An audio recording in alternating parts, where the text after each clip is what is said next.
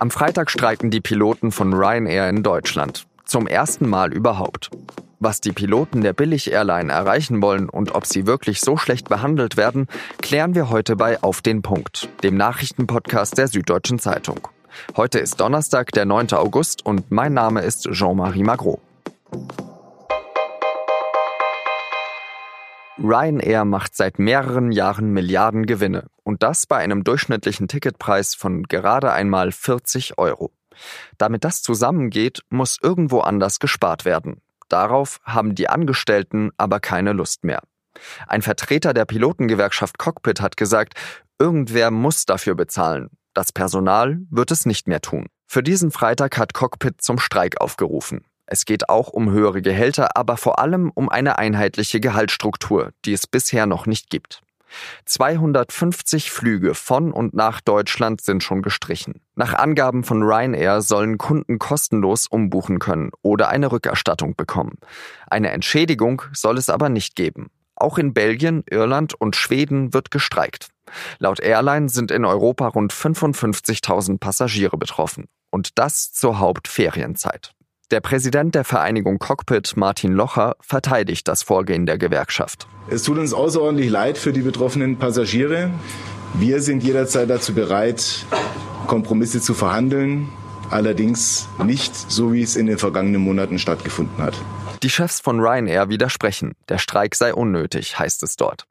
Ich spreche jetzt mit Detlef Esslinger, der bei der Süddeutschen Zeitung über Tarifkonflikte schreibt. Herr Esslinger, wie berechtigt ist dieser Streik? Ob ein Streik nötig ist, das ist immer eine Frage, die aus der Perspektive einer Gewerkschaft entschieden wird. Und äh, in diesem Fall hat die Pilotengewerkschaft Vereinigung Cockpit entschieden, der ist nötig, weil wir ohne Druck auf den Arbeitgeber auszuüben in den Verhandlungen nicht vorankommen. Geht es denn den Piloten dort wirklich so schlecht? Das heißt ja sogar, die müssten ihre eigenen Uniformen bezahlen. Ryanair hat in den 25 Jahren, seitdem es unter der jetzigen Führung besteht, nie Tarifverträge gehabt. Sie haben immer mit jedem einzelnen Arbeitnehmer oder mit jedem einzelnen Beschäftigten Arbeitsverträge geschlossen. Und wenn ich ein großer, bedeutender Arbeitgeber bin, habe ich natürlich immer eine stärkere Position als ein einzelner Mensch, der einen Job in dieser Firma haben möchte. Und insofern kann man sich sehr gut vorstellen, dass da kein Interessensausgleich stattgefunden hat, sondern dass dort der Arbeitgeber die Arbeitsbedingungen diktiert hat, gegen die sich die Gewerkschaften jetzt wehren. Oder besser gesagt, nun sind die Beschäftigten offenbar in so großer Zahl in Gewerkschaften eingetreten, dass die Gewerkschaften ein Mandat haben, ihre Interessen zu vertreten.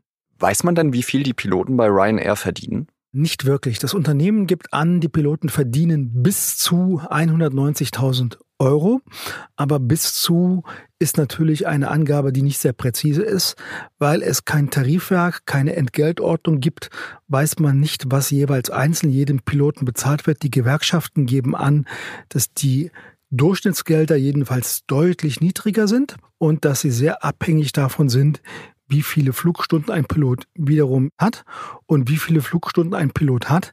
Das wiederum ist für einen Piloten nicht wirklich zu beeinflussen, sagen die Gewerkschaften, so dass sie sagen, man ist da sehr in der Hand des Arbeitgebers. Warum gibt es denn zum Beispiel im Flugverkehr nicht einfach Branchentarife, wie es in anderen Branchen üblich ist? Das ist von Branche zu Branche unterschiedlich. Der Luftverkehr ist erstens eine Branche, der historisch kommt von staatsmonopolistischen Betrieben.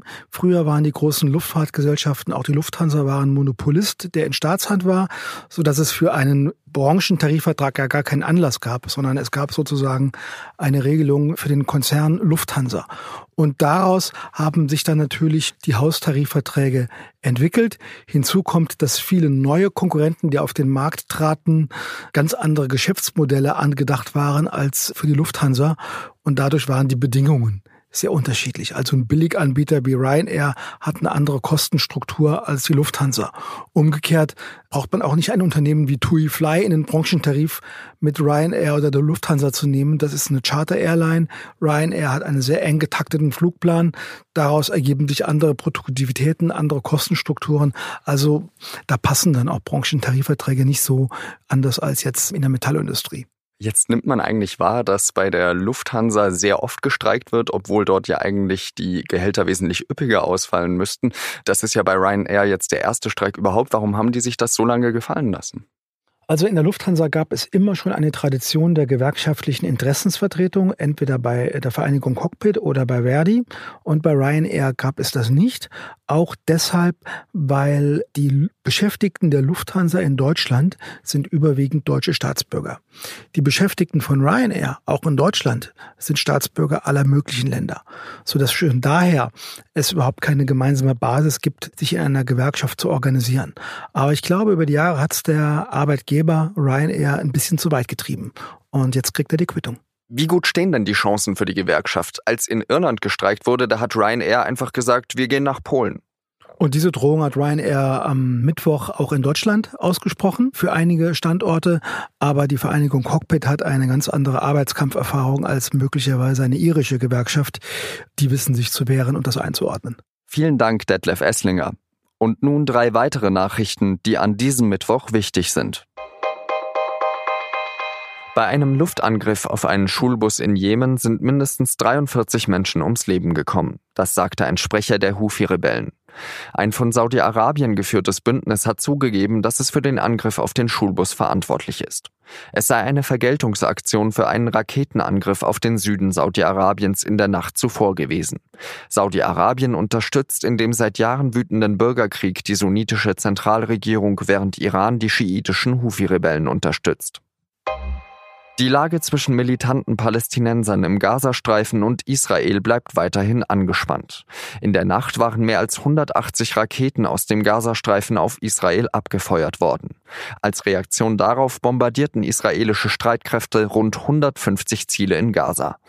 Palästinensische Behörden zufolge wurden bei dem Angriff drei Menschen getötet. Nun haben militante Palästinenser eine Waffenruhe angekündigt. Trotzdem gab es am Nachmittag erneut Raketenalarm im Süden Israels. Israels. Deutschland zahlt immer mehr Kindergeld ins Ausland. Nach Angaben der Bundesregierung wurde im Juni an fast 270.000 Eltern Kindergeld gezahlt, deren Kinder außerhalb von Deutschland in der EU oder im europäischen Wirtschaftsraum leben. Seit Ende 2017 ist die Zahl damit um 10 Prozent angestiegen. Für ein Anrecht auf Kindergeld reicht ein angemeldeter Wohnsitz in Deutschland. Die deutsche Staatsbürgerschaft ist nicht notwendig.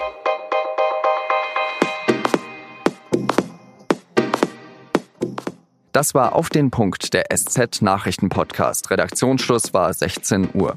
Und wenn Sie einen weiteren Podcast hören wollen, dann können Sie gleich mit das Thema weitermachen. Dort spricht meine Kollegin Laura Terberl mit Heribert Prantl über die Zukunft der Demokratie und wie vor allem Plebiszite, also Volksentscheide, dabei weiterhelfen können.